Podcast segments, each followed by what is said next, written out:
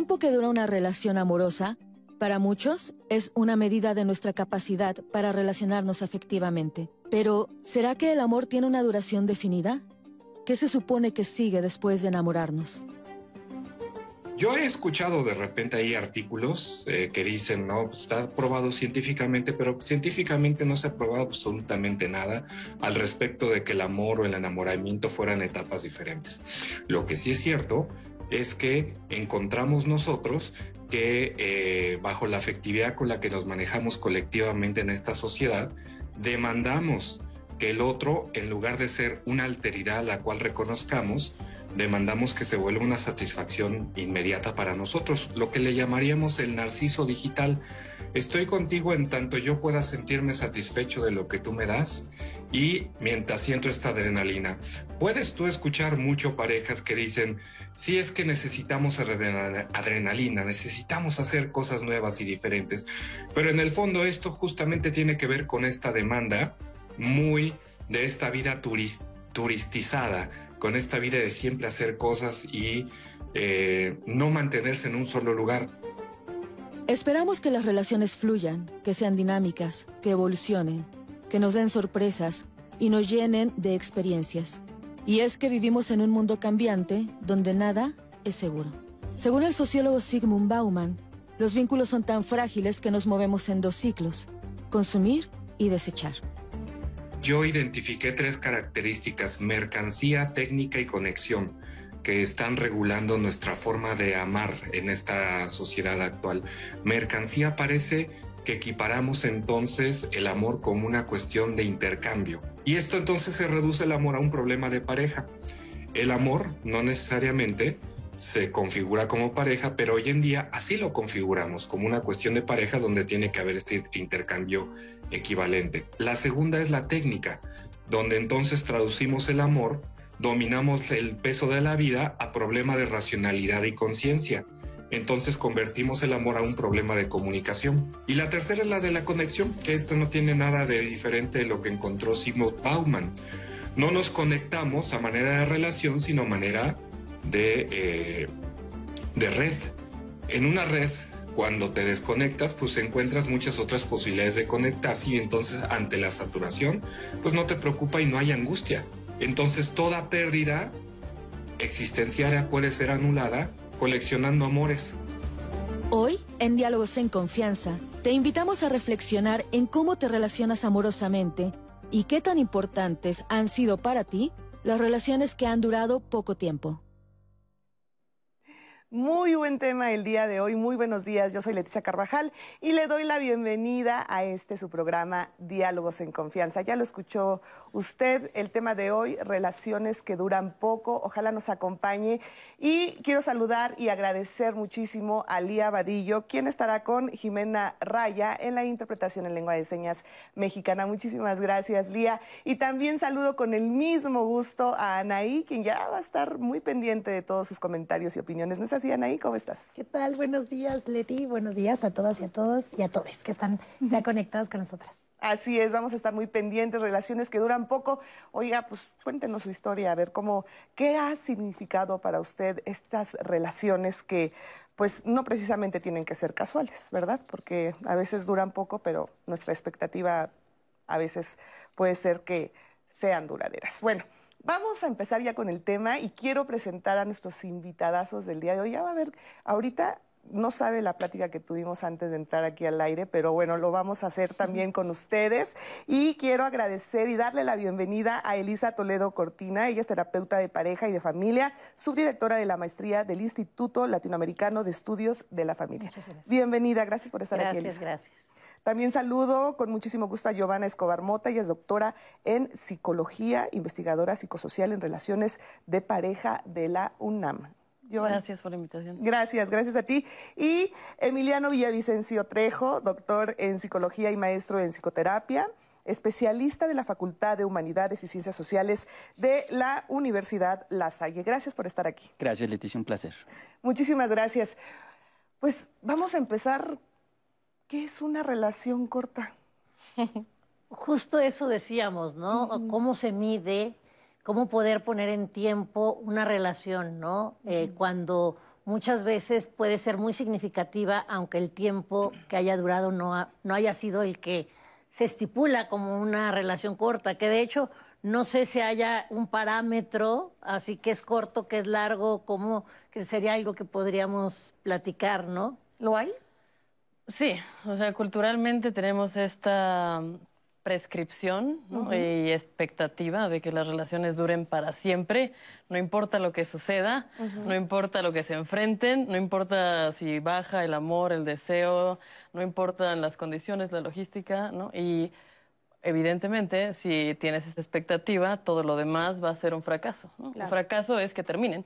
Entonces vivimos en esa paradoja de las relaciones tienen dos problemas, los problemas más significativos, y uno es que terminen y el otro es que te quedes en una que te hace mal. O sea, que es una relación vacía en donde ya no hay nada, donde hay agresión, etcétera. Entonces nos movemos en esos dos mundos y es difícil entonces poder poner el foco en otro lugar.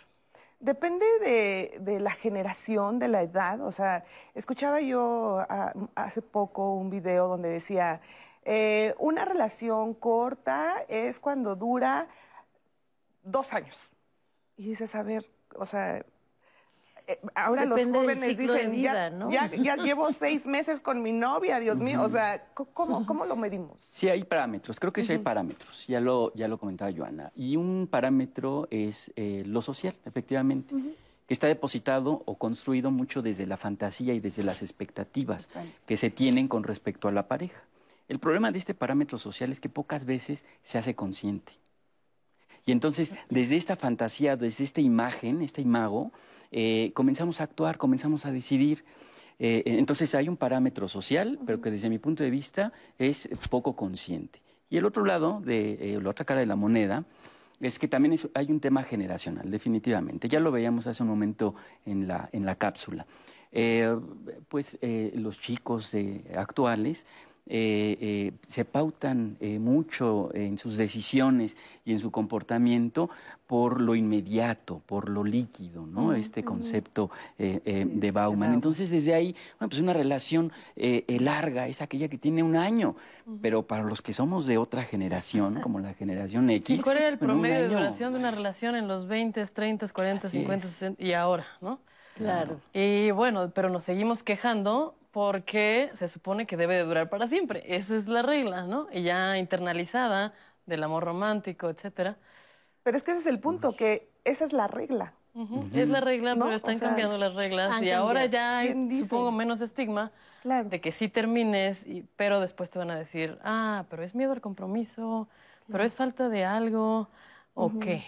Claro, sí, sí, esta parte como también transgeneracional, ¿no? O sea, tenemos esta consigna internalizada de que el amor es para toda la vida. Y sí, como bien platicábamos hace rato, pase lo que pase y te quedas en una relación y a lo mejor no es satisfactoria, no es, incluso puede haber violencia, puede haber muchas cosas y hay este constructo social de que te tienes que quedar, pase lo que pase, ¿no? Y incluso se usan este argumentos de, pero mis, mis abuelitos que duraron 60 años de casados, tan felices, sí, pues la, quizás la abuelita aguantó mucho, no tenía, no tenía esta agencia económica eh, y se tenía que quedar. Había este, quizás este, este, pues este, eh, esto que, que de, tenemos tan arraigado en esta cultura y en todas las culturas, pero en, México más del patriarcado, ¿no? De este someterse a, lo que la sociedad, que es patriarcal, nos dicta, ¿no? Claro. Es tu cruz. ¿No? Sí, lleva tu cruz y sonríe. Claro. Creo que utilizar de buena manera. El, eh, como indicador, como parámetro, el tiempo, nos puede llevar a un error o al menos a un, a un peligro. Eh, porque pues entonces el tiempo se hace absolutamente relativo y es generacional o transgeneracional o es cultural, histórico y social.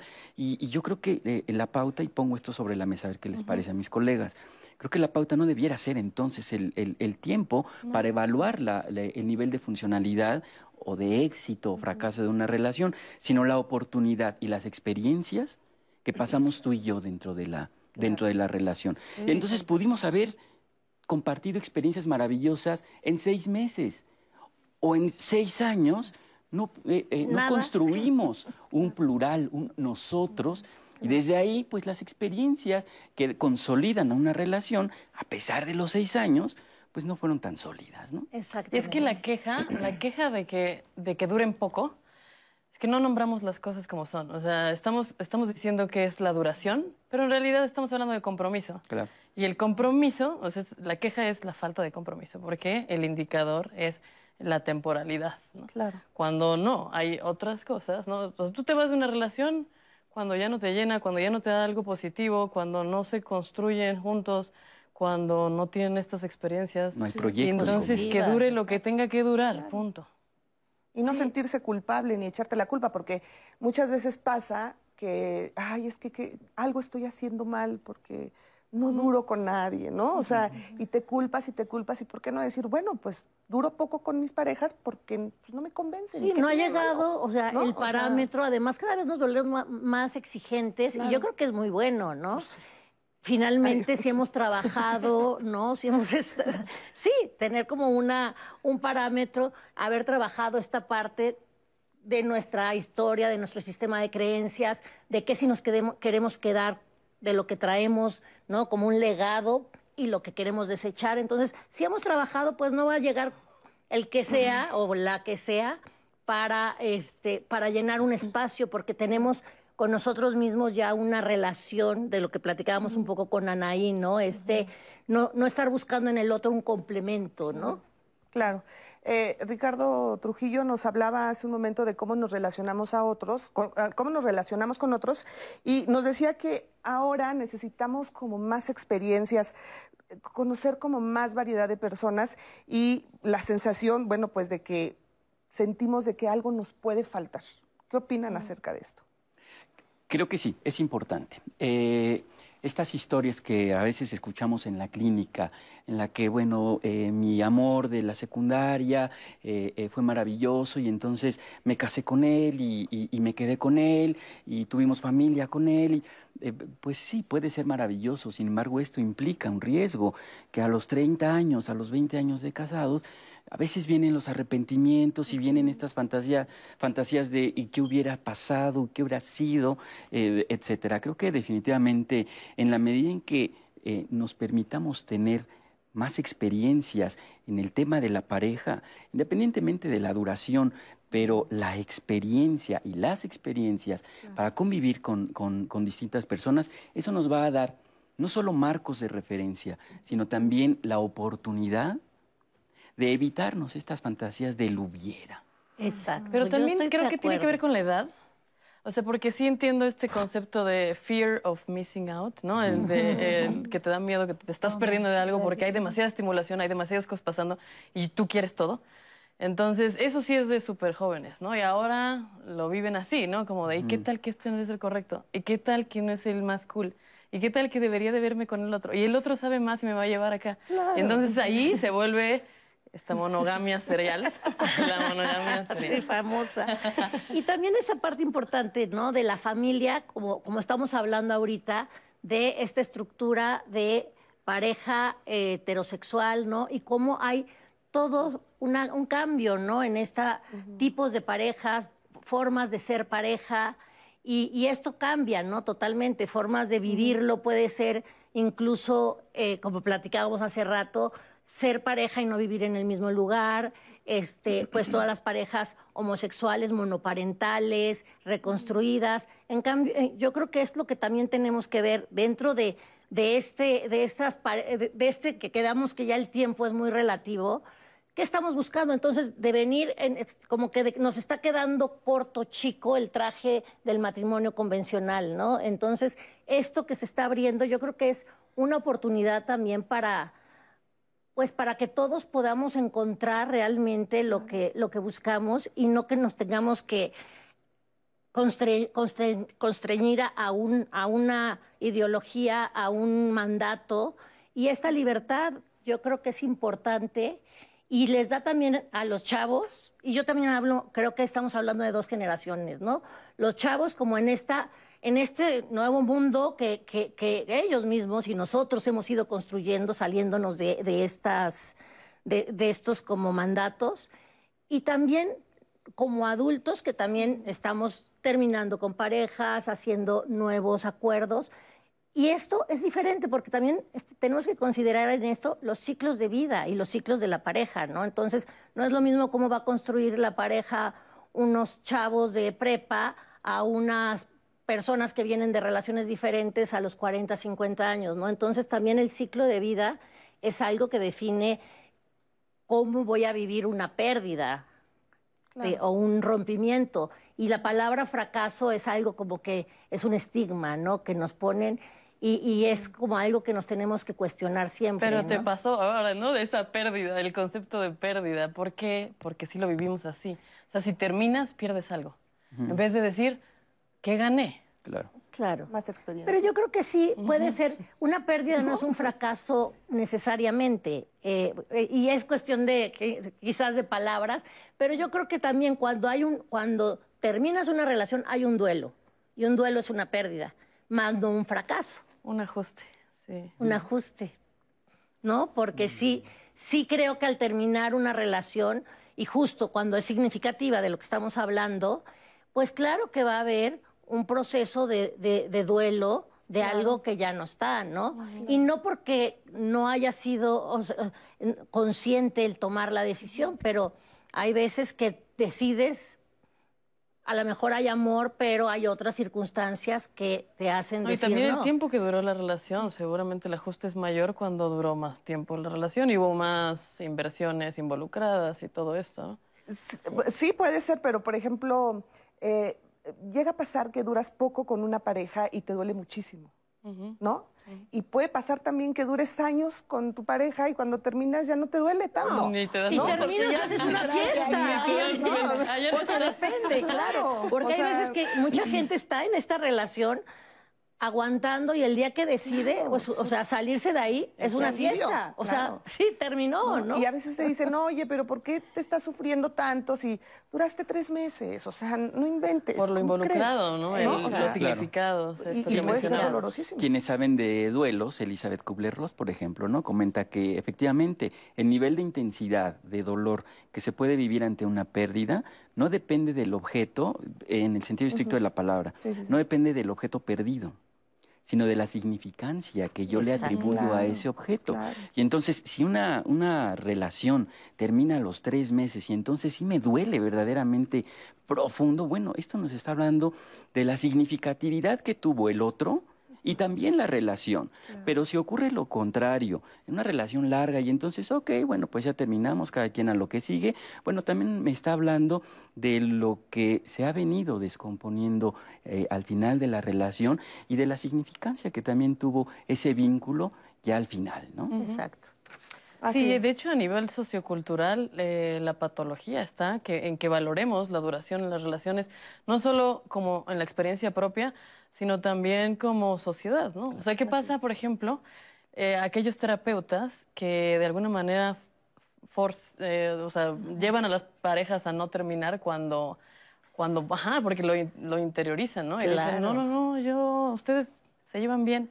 Y seguramente sí hay una influencia, ¿no? Malos terapeutas, estoy Claro, pensando, ¿no? claro. No, Sí. no como ustedes. No, por supuesto. No, yo creo que es importantísimo eh, cuando hablamos de terapia de pareja, no es vamos a salvar el matrimonio y van y ya, o sea, trato hecho. Justo ah, lo, lo que tenemos que hacer desde que llega la, la pareja es hacer como un encuadre de que todos estamos entrando a este a, eh, a este equipo terapéutico en el que yo ya estoy formando parte con una cur- curiosidad auténtica de poner en la mesa lo que estamos sintiendo, lo que está pasando con ustedes y una de las posibilidades es obviamente que alguno de ellos o los dos decidan, pues yo ya no le entro, ya hasta aquí quedó. Y es algo como que el ir a terapia de pareja no es como para para que entonces todos vamos a unirnos y todos juntos, ¿no? Al revés, justo. Como, como los médicos, ¿no? Que hay que preservar la vida no importa cómo, la calidad se no, pone de un lado, ¿no? no. Y la- lo que importa es seguir vivo. Sí, y es que- Acá sigan juntos, no importa que se desgarren. No. No, claro. Y es que esas expectativas a veces del, del- del paciente o del consultante de venimos a terapia para, Para rescatar la relación, para salvar la relación, eh, es, Es un correcto. estigma que pesa mucho en el Es proceso terapéutico. Y entonces cuando el terapeuta o el sistema terapéutico se da cuenta de que efectivamente ese vínculo difícilmente puede continuar, entonces vienen los señalamientos, esta terapia no sirve y entonces la psicología no sirve y cuando realmente lo que está ocurriendo es una incapacidad, no por patología, sino a veces por dolor, deseamos no mirar lo que está ocurriendo en la, Creo que en la pareja. ¿Cuál- per- perdóname, perdóname, perdóname. Nada más, ¿cuál tendría entonces que ser la expectativa de ir a una terapia cuando acudes con tu pareja? O sea, no pensar en para salvar mi relación. ¿Cuál tendría que ser la idea? Ok, eh, es viernes, entonces me voy a poner un poco romántico. A ver, Ser feliz. Ser feliz primero conmigo y después con el otro. totalmente. Claro, con eso ya. Eso está muy lindo. Y también otra cosa bien importante, Yo no estoy de acudo, pero ok, suena lindo. Y es bonito. viernes y hay que ponernos y hay que románticos. románticos. Ser feliz, bueno, es que vamos a volver ¿Qué que es ser feliz y así vamos, con- nos perdemos, pero No, sí. el entendimiento, sí, ¿no? Eso sí, creo pero lo que, que es importante es eso, o sea, la- el, el saber que podemos estar juntos o separados y ser autónomos, ¿no? La agencia de cada uno, quitar estas dependencias.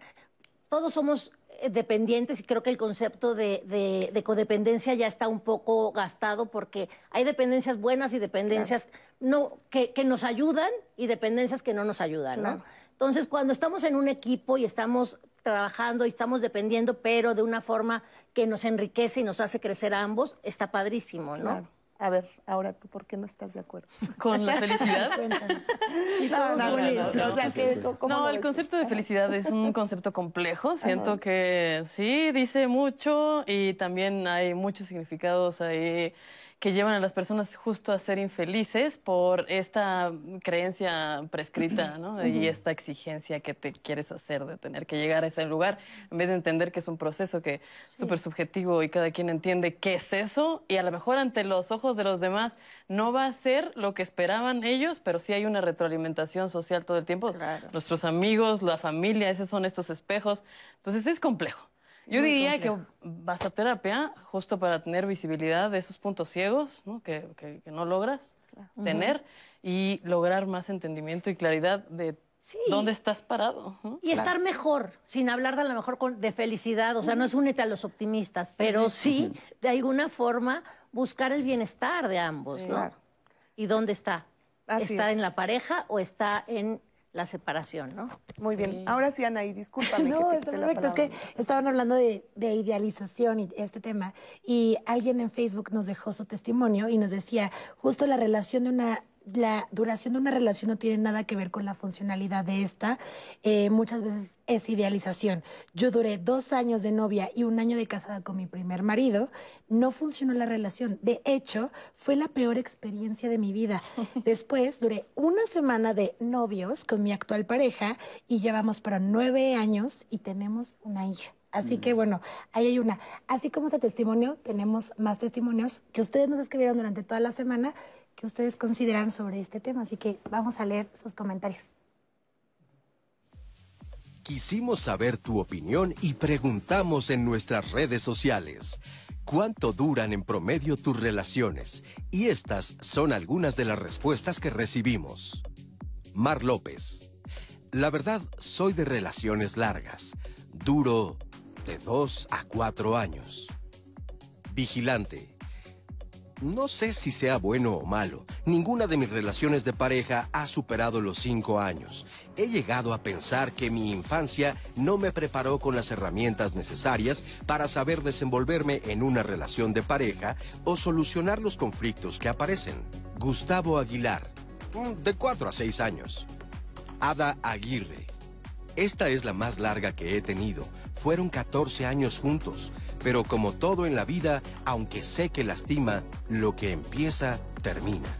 Baniu PC. Aproximadamente un año. Raycon y Chirouta. Un año, hasta dos, pero la más actual fueron solo ocho meses aproximadamente. Verónica Iriza, máximo tres años.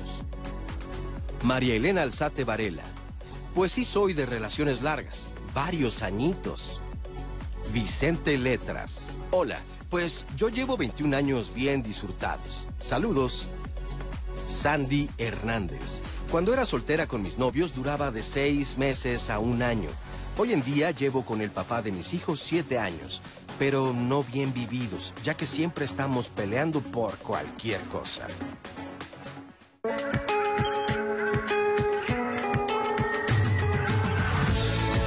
El contexto social en el que vivimos dicta y define la forma en la que nos relacionamos en pareja.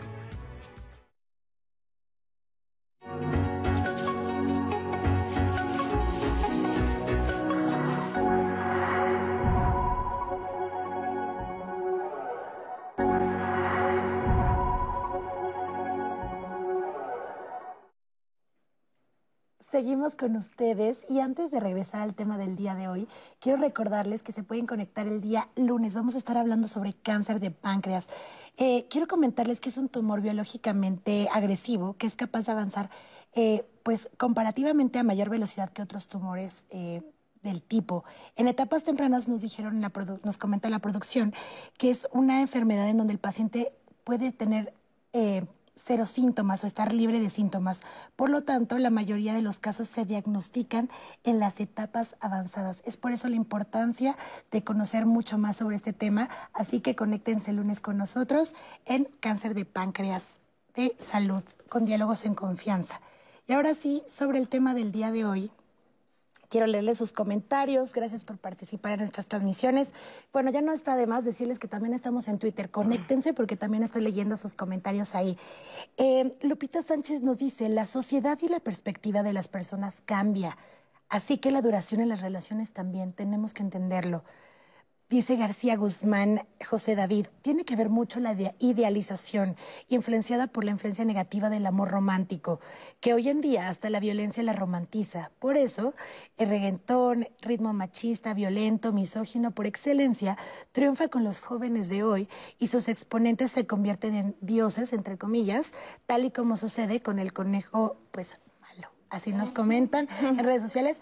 Quiero recordarles también que en diálogos, pues justo tenemos un espacio abierto para todas las opiniones, así que voy a estar leyendo todo tipo de comentarios también por acá.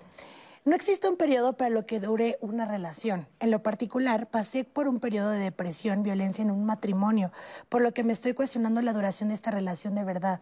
Eriale, no sé si es bueno o malo, pero no sé si quedarme. Eusebio Suárez, solo la gente feliz se siente atraída por la gente feliz, nos dice. Los iguales se atraen. Las personas inteligentes se sienten atraídas entre sí. Las personas que no lo son se atraen mutuamente también. Te conectas con personas de tu mismo nivel, nos comenta. Así que lo primero que hay que recordar es una relación que se ha originado en la infidelidad infelicidad, perdónenme, se volverá amarga. Primero, sé feliz, alegre, celebra y entonces encontrarás otra alma que esté celebrando y habrá un encuentro de dos almas bailando juntas y danza maravillosa surgirá así. Te pierdes en el tiempo y no existe un tiempo estimado para una relación. Nos dejaron también ese comentario en Facebook. Las relaciones son cortas por una sencilla razón. Las personas cambian constantemente por la falta de honestidad de que queremos realmente de la relación y por un pésimo proceso de noviazgo. Saludos. Todas las relaciones implican compromiso y se transforman, nos dice Miriam eh, Tatiana a través de Twitter. Cuando es de pareja y hay hijos, pienso que el compromiso y las responsabilidades crecen. Asimismo, se complejiza y aparecen problemas y cambios que muchas veces no son placenteras. Ahora que las mujeres trabajamos y ganamos dinero y que el varón no es el único proveedor, eh, pues facilita mucho esta huida. Sin embargo, podríamos asumir las transformaciones eh, colaborando. El trabajo doméstico y cuidado seguirá siendo un tema de que se va de asumir por los hombres y por eso las relaciones duran poco, nos dice Miriam a través de Facebook. Eso es muy interesante este tema para que lo vayan notando. Y un comentario más de García Guzmán también, probablemente tiene que ver, ah, perdón, ya se los había compartido. Hay que ser conscientes de que nada es para siempre, nos dice Eusebio Suárez, de que no es chamba del otro hacernos feliz, sino que es una chamba personal e intransferible y que para poder amar a otro primero se tiene que tener amor por uno mismo, además de saber decir te amo, solo que igual soy feliz sin ti nos dice Eusebio Suárez, que me parece interesante porque también antes de entrar al programa hablábamos de eso, pero bueno, ya lo comentaban los especialistas porque también tenemos otro testimonio que va a nutrir muchísimo la conversación. Vamos a ver el testimonio de Aquetzali y regresamos con los especialistas. En este momento, pues trabajar es como mi prioridad y eh, no, no espero que me corten las alas, sino apoyo. Realmente quieres esa persona y quieres estar bien, pero pues el hecho de que no tengas el tiempo para trabajar, para estudiar, para hacer tus cosas, lo que a ti te gusta y tener que estar atado a una persona solamente por su inseguridad de esa persona, yo creo que eso es lo que, lo que ha hecho que se termine la relación. He tenido algunas relaciones, como dos o tres aproximadamente, donde pues yo creo que cada persona quiere hacer lo suyo, ¿no? Pero ah, debe, de haber un punto de equilibrio donde se pueda. Sin embargo, pues no se ha podido y he tenido una relación que ha durado una semana porque realmente es mucho la inseguridad de la persona hasta relaciones que pues duraron un mes o dos meses solamente. Yo terminé con dos relaciones porque era em, ya demasiada inseguridad por la persona ya estaba causando eh, efectos emocionales también en mí. O sea, en ese poco tiempo ya hacían que yo me sintiera pues mal conmigo, con lo que yo hacía, con lo que disfrutaba hacer, con lo que yo solía hacer como persona también. Entonces, pues decidí realmente terminar con esa relación. Cada quien busca su beneficio propio, ¿no? Entonces, yo siempre lo que he buscado al terminar esas relaciones es estar bien conmigo misma. No puedo estar con alguien si no estoy bien conmigo. Entonces, si esa persona me empieza a causar inseguridad y conmigo misma, entonces yo prefiero cortar de tajo, porque al final de cuentas no es sano ni para la persona que lo está haciendo, ni para la persona que lo está recibiendo o viceversa, ¿no? Entonces, creo que lo más sano para ambas personas es ser Mm, amigos o distanciarse por cualquier cosa, pero teniendo cada quien su paz, su mentalidad y, sus emociones al 100. Muchísimas, muchísimas gracias a Quetzali por este testimonio. Pues dice cosas muy, muy interesantes. ¿eh? Muy interesantes. A mí me llama mucho la atención esto que dice de, de la inseguridad de la otra persona, que puede ser inseguridad, pero yo lo estoy escuchando como un control, ¿no? De que está, quiere saber todo lo que hace eh, y, esto la acaba invadiendo, ¿no? Entonces, ¿cuántas veces en el noviazgo se puede ver este, este comienzo de, violencia, que al final es, empieza con el control, con no dejarla ser, que se siente totalmente este, invadida. Entonces, qué bueno que tenga esos focos y que diga, no, pues yo de aquí salgo, ¿no? Porque desgraciadamente hay muchas muchas personas, muchas mujeres que no los ven, este micromachismo como escondido, como que se va este, asomando, pero no, no, y son encantadores muchas ah, veces, ¿no? Justo te abro la puerta y te doy. Y entonces pueden irse con esa finta y, ser luego eh, peor, ¿no? Y meterte en la boca del lobo, ¿no? Pero es que también, perdón, perdón. Por favor, adelante. No, es que interpretando un poquito más la forma en la que habla, pareciera que le pasa seguido, ¿no? O yo entendí esto, ¿no? Así como ya me ha pasado y son muy cortas porque y esto de la dependencia, son muy dependientes. Entonces, habría que ver las propias contradicciones de esta chica, ¿no? Si a ella le gusta ese tipo de personas y luego termina las relaciones porque no le dan lo que necesitaba, pues es que la pregunta básica es, ¿para qué estar en una relación, no? O sea, ¿qué estás buscando? ¿Qué es, qué es lo que necesitas? Porque no todos tenemos qué. Entonces, ¿tú qué buscas? Si lo que buscas es exceso de atención, claro, te vas a conseguir este perfil de dependientes que luego entonces te vas a quejar si no te dejan hacer. Claro, claro, gracias, gracias. Eh, yo alcanzo a mirar dos cosas en este testimonio y que de alguna forma eh, las hemos puesto sobre la mesa, pero quizá no, no de manera explícita. A ver qué les parece. Eh, el, el tema, relaciones que duran poco, tiene implícito un estigma. El estigma del éxito o del fracaso que hablábamos hace un momento antes de, entrar al aire. eh, como si una relación que dura poco, de facto, fuera una relación eh, fracasada, u- un fracaso. Y no es así, no necesariamente debe ser así. O versus una relación que dura mucho, pues es una relación eh, y una experiencia de éxito. Sin embargo, el tema eh, eh, nos lleva también como a un nivel de, de- de profundidad bien interesante, porque entonces estamos depositando en un vínculo humano un criterio de éxito o fracaso. Déjenme ponerlo en otras palabras. ¿Desde cuándo las relaciones humanas son exitosas o son experiencias de fracaso? Creo que vale la pena reflexionar desde ahí y, y creo que si, si miramos a una relación bajo ese paradigma de éxito o fracaso, estamos equivocando. Claro, porque lo que para ti puede ser un fracaso, para mí puede ser todo un éxito. ¿no? Y O además sea, estamos en este rango, ¿no? No, no todo es felicidad, no todo es tragedia, claro. estamos siempre en los grises, Claro. ¿no?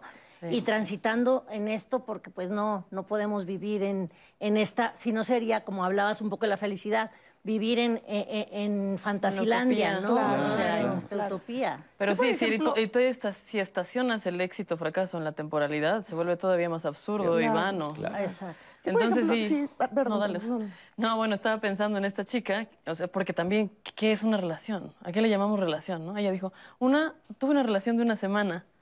Ahí, entonces, ahí cualquiera diría, ¿y eso fue una relación? Porque duró una semana, ¿no? Pero hay encuentros, Para ella. o sea, sí. tenemos palabras para todo, pero hay quien dice, hay encuentros que te marcan la vida y a lo mejor solo duró una noche en el tren en Europa. ¿No? Y hay, una película de esto. ¿No te puede cambiar? Sí, ¿Te claro, puede y te cambiar cambia la la vida? ¿Y esto qué? ¿Fue una relación? Sí fue una interacción. Claro. Cumple con lo que se requiere. Claro. Yo, por ejemplo, tuve una relación de dos meses máximo y hasta la fecha no lo olvido. Mm. Lo sigo recordando porque es de ese tipo de hombre que no quiero en mi vida. O sea, dije, O sea, sí, no, no, no, no crean que, que- no. O sea, yo de verdad eh, fueron máximo dos meses y dije, Dios mío, esto es justo lo que no quiero para mí. Y me marcó muchísimo porque era exactamente eso, lo que yo no quería. Y de ahí partí, de verdad, ¿eh? O sea, fue algo, y para mí fue un éxito esa relación, o sea, porque me aprendí muchísimas Claro. cosas en tan poco tiempo, dije, wow, no, bye. O sea, Y aquí viene un poco lo que y fue hablaba maravilloso. O sea, Emiliano, ¿no? De Sí, la sí, parte sí. inconsciente, ¿no? Que, que la hemos dejado un, un poquito al lado y generalmente buscamos en la rela- sobre todo en la relación de pareja, alguna a- característica de nuestro padre, de nuestra madre, de nuestros cuidadores principales. Entonces, bueno, también tiene que ver qué te atrajo, pues si era tan, ah, hubo algo que te movió para, para, para relacionarte con él. Y muchas relaciones parten de esto, que escogen justo, o sea, haz de cuenta que como que hacen switch de lo que eh, me De los primeros referentes. Exacto. No, y también en la temporalidad, ¿no? Si nuestra generación, seguro nuestros no padres duraron más. No es la misma, sí, sí, Pero bueno, misma. gracias. Pero sí, nuestros padres duraron más que, los, que lo que duran los padres ahora, ¿no? Claro. O sea, yo, mis alumnos, la mayoría están divorciados sus papás. claro. Y es una normalidad, ya. O sea, ya así vives, ¿no? Me toca, me toca. Así es. Pero ahora, ¿se tiene que llegar a un noviazgo para poder identificar esas cosas que no te gustan? O sea, sí es posible que antes de entrar en una relación o algo así como, siempre se piensa en algo formal, ¿no? O sea, eh, ¿se puede identificar este tipo de cosas antes de llegar al noviazgo? Solo Porque que luego te tengas dan otra este- cara, ¿no? no, ¿O no? Solo que tengas algo telepático así, No. pero no, pues tienes que conocer, ¿no? Estoy de acuerdo. A ver, sin embargo, si definimos al noviazgo como ponerle la etiqueta al vínculo, está bien. Mi respuesta inmediata sería, no, no tenemos que llegar al noviazgo para conocer o mirar todas estas eh, eh, circunstancias del otro, Eh, porque el vínculo comienza mucho antes del noviazgo. Pero también cuando ya lo nombras, como tú bien dices, ¿no? Ponerle una categoría te causa una expectativa de comportamiento y eso puede llevarte a un lugar que no ibas a conocer si no se decían Claro. novios. Claro, porque un amigo a un galán es diferente lo que le pides, o le puedes aguantar al amigo que ya el galán o, o el prospecto, cada, cada generación le pone diferente nombre, ¿no? Oye, no sé ahora porque cómo en se nuestros use. tiempos Era el pretendiente. Se- no, eh, exacto. Y decía, bueno, vamos a conocernos primero, ¿no? O sea, era Sí, la sí. típica respuesta antes. Y Por eso creo que ahora ha crecido esta forma de nombrarlo, ¿no? Precisamente para darle más flexibilidad a esa exigencia que va a existir. Y entonces mi free, mi amigobio, mi... Sí, mi exacto. Y está bien, saliendo, todo está ¿no? O bien, sea, ¿no? ajá, Pero sí tiene que haber esta relación como más cercana para poder ver estos focos, Identificar ¿no? eso. Yo estoy mirando aquí un tema histórico bien interesante. Eh, hablabas de, de- de generaciones, efectivamente. Eh, si echamos una mirada a la generación de nuestros padres o nuestros abuelos, los vínculos se construían con eh, la idea eh, o la expectativa o la fantasía, o quizá todo, de que sería para siempre. Y a veces les iba bien y a veces no, pero estaban ahí, permanecían. Sin embargo, y lo rescato también un poco del testimonio de hace un momento, eh, pareciera ser que las relaciones de ahora, y no es crítica, solo lo miro como fenomenológicamente, en las relaciones de ahora, los jóvenes cada vez más entran a los vínculos, a la relación, con va a empezar y todo lo que empieza va a terminar. Lo escuchamos en el vínculo. Y saben, si entramos a una relación con esa idea, va a terminar. Claro. Ahí en profecía psicología, autocumplida. la profecía Sí, autocumplidora, el efecto total. Pygmalion. Entonces, si yo estoy con esta, eh, con esta fantasía que puede ser inconsciente, y eso es lo grave del tema. Si yo no me doy cuenta que empieza un vínculo con la expectativa de que lo que empieza va a terminar, va a terminar. Y entonces voy a atribuir las razones de esa terminación de manera consciente a muchos factores. No nos Y- o a lo bien, contrario también, ¿no? O sea, creer que tiene que durar hasta que me muera. Claro. Y entonces Claro, estás es que es- forzando un vínculo eh, en el- con base en la relación o la temporalidad de la, de la misma, Y es no en la mientras el vínculo te, te- exacto, y hay, un- hay ahora sí como estos buenos amores, estos, ¿no? Que te pueden durar toda la vida. Y hay gente que envejece junto y, y que la pasa bien y no tiene que terminar, ¿no? Pero es diferente eh, hacer como estos acuerdos de que mientras estemos bien, vamos a estar juntos y puede darse porque, eh, ¿no? Como esta, esta relación que dure y que sea un buen amor por, por toda la vida, pero no con esta consigna de que tienes que quedarte. Claro, ¿no? pero Sí, eso, es, eso sí. es lo ideal, pero muchas veces nos creamos unas expectativas bárbaras, o sea, ya de entras en una Pues relación no, y es que dices, no, no debería de ser lo Pues ideal no. eso, exactamente. O sea, el- el- la temporalidad es una de las características de una relación, pero lo que importa es realmente la experiencia y lo que pasa dentro. Si el vínculo fue maravilloso hasta que, hasta que te moriste, bingo. Qué si bueno. no, pues entonces fue, fueron 10 años maravillosos, luego 15 años Como me maravillosos. gustó uno de los testimonios, decía, ni te das cuenta del tiempo cuando no es un tema. Claro. Claro. Y algo también que decían en los testimonios que eh, me llamó la atención y quería retomar, que ya con el matrimonio y los hijos ya cambia porque hay más compromisos, sí, pero no quedarse por los hijos, yo creo que también es a- a- un, un concepto que tenemos también arraigado. Ah, Y, y- y- y no, a los hijos lo que más daño les puede hacer es una mala relación dentro del ámbito familiar, ¿no? Entonces, Claro. ¿Cómo ser equipo conyugal y equipo de padres? Y puede terminar uno sin que acabe el equipo de Claro, padres, ¿no? Y, y aparte, ese punto también, como bien lo mencionas, que dices, pues es que ¿cómo voy a terminar con él si ya duré 30 años de casada? O sea, tanto tiempo perdido. Perdido. Pues no, ya mejor aquí me quedo, porque volver a empezar después de 30 años y es tal vez ese miedo a enfrentarte a una nueva realidad que puede ser maravillosa. Y a ver ¿No? las O sea, relaciones como algo fijo, claro. algo inamovible, ¿no? Que, que también se puede reconstruir cierta parte, quedarte con esto, Por supuesto. modificar esto. Bueno, vamos a ver si les parece este, este testimonio de Emilio. Vamos a escucharlo. Mi nombre es Emilio Martínez Flores, tengo 32 años y radico en Lerma, Estado de México.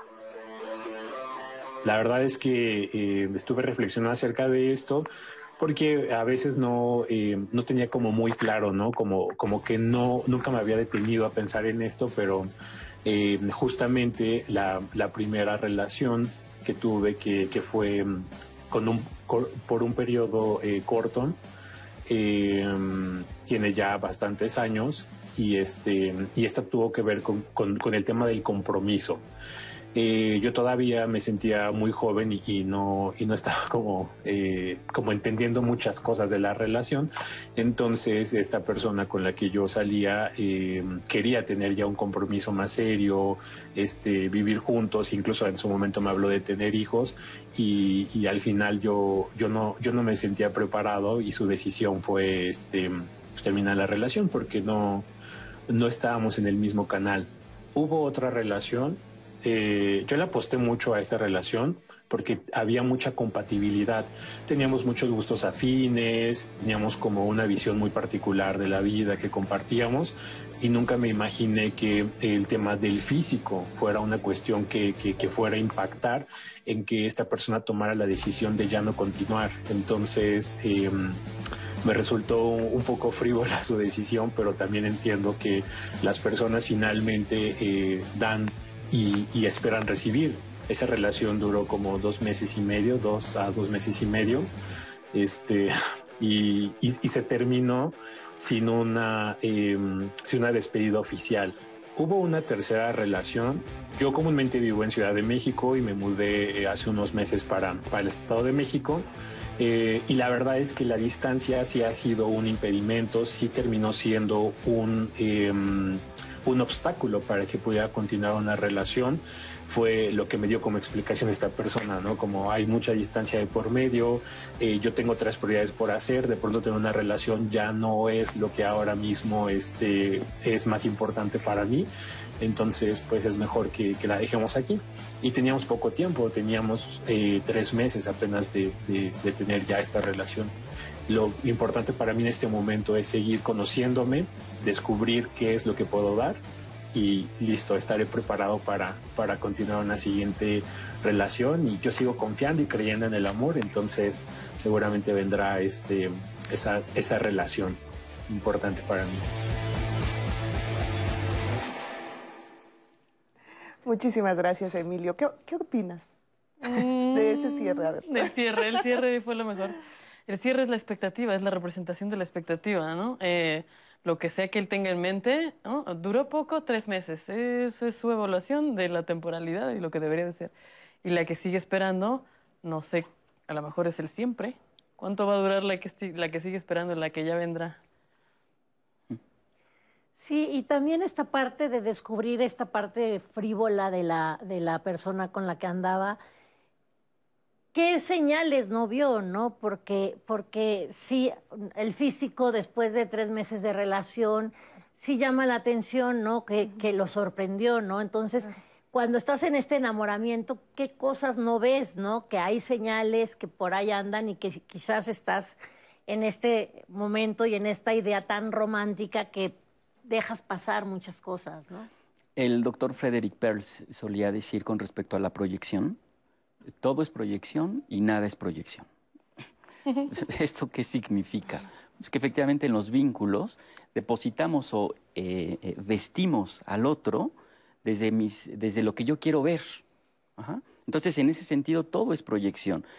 Eh, la, la, segunda parte de la frase del doctor Peirce, nada es proyección, pues lo que significa es que finalmente yo deposito en el otro aquellos elementos o rasgos que el otro sí tiene pero lo que hago con mi proyección es exaltar, exagerar o potenciar esos, esos rasgos. Entonces, en ese sentido, recupero esto que comentas, Elisa, eh, a veces en los vínculos decidimos no ver cosas.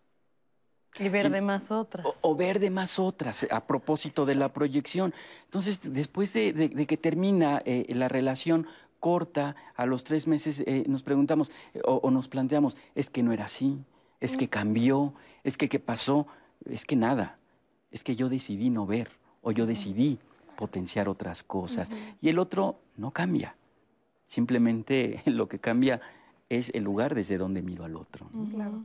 Y esto también me llamó mucho la atención que nos comentaba Emilio, de que no se despidió ni siquiera esta, esta persona de él, ¿no? O sea, ¿Qué tan importante es despedirte de una relación? Esto del ghosting está, es terrible. Es, yo creo que es la peor eh, eh, este, cobardía, ¿no? No poder, este, después de una relación dar la cara y decir ya, ¿no? O sea, a mí, eh, eh, te digo, eh, consultantes, yo creo que es lo que más les duele muchas veces cuando, cuando hay una, un, un final de que empiezan a perderse así, desaparecen, est- estoy ocupado, no contestan.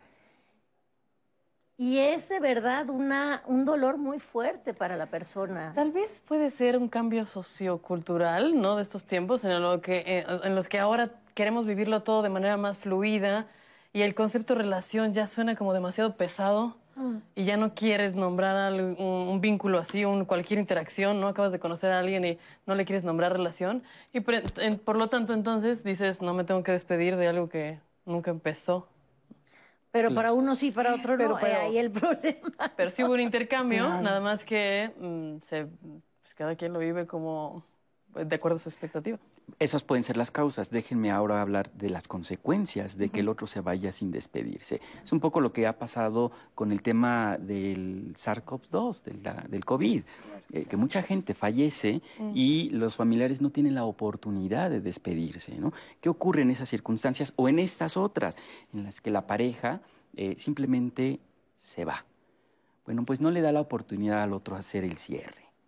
Y entonces hablamos de duelos Congelados. Así es, que no se cierran, inconclusos, y eh, eh, un tema que no se cierra, un, un- un- un vínculo que no termina de significarse, es un vínculo que está destinado a repetirse.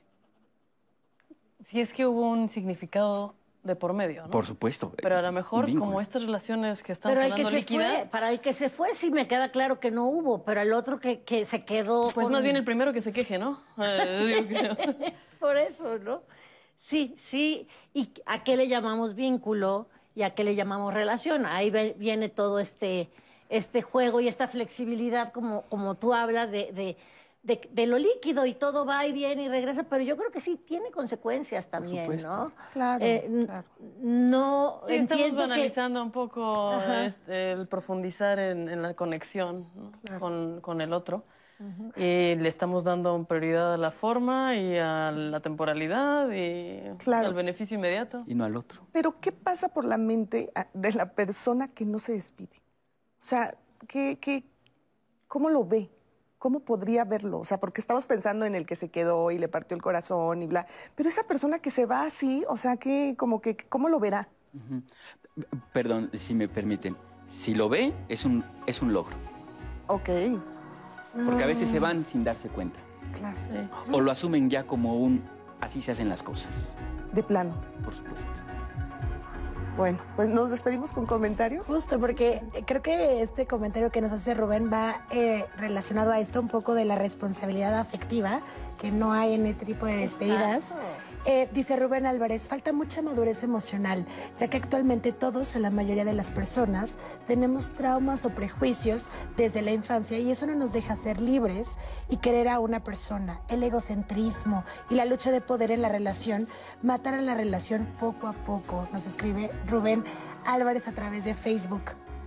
Henry, largas o cortas, en un mundo cambiante, sin voluntad de cambiar y modificar nuestras emociones, que por cuestiones de ignorancia o sabiduría se crea el conflicto sin agregar el narcisismo. Me encanta este cierre, pero vamos a ir a una pausa.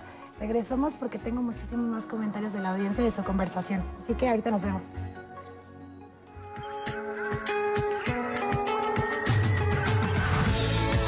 La tecnología, Internet y un sinnúmero de aplicaciones no necesariamente fortalecen el vínculo amoroso.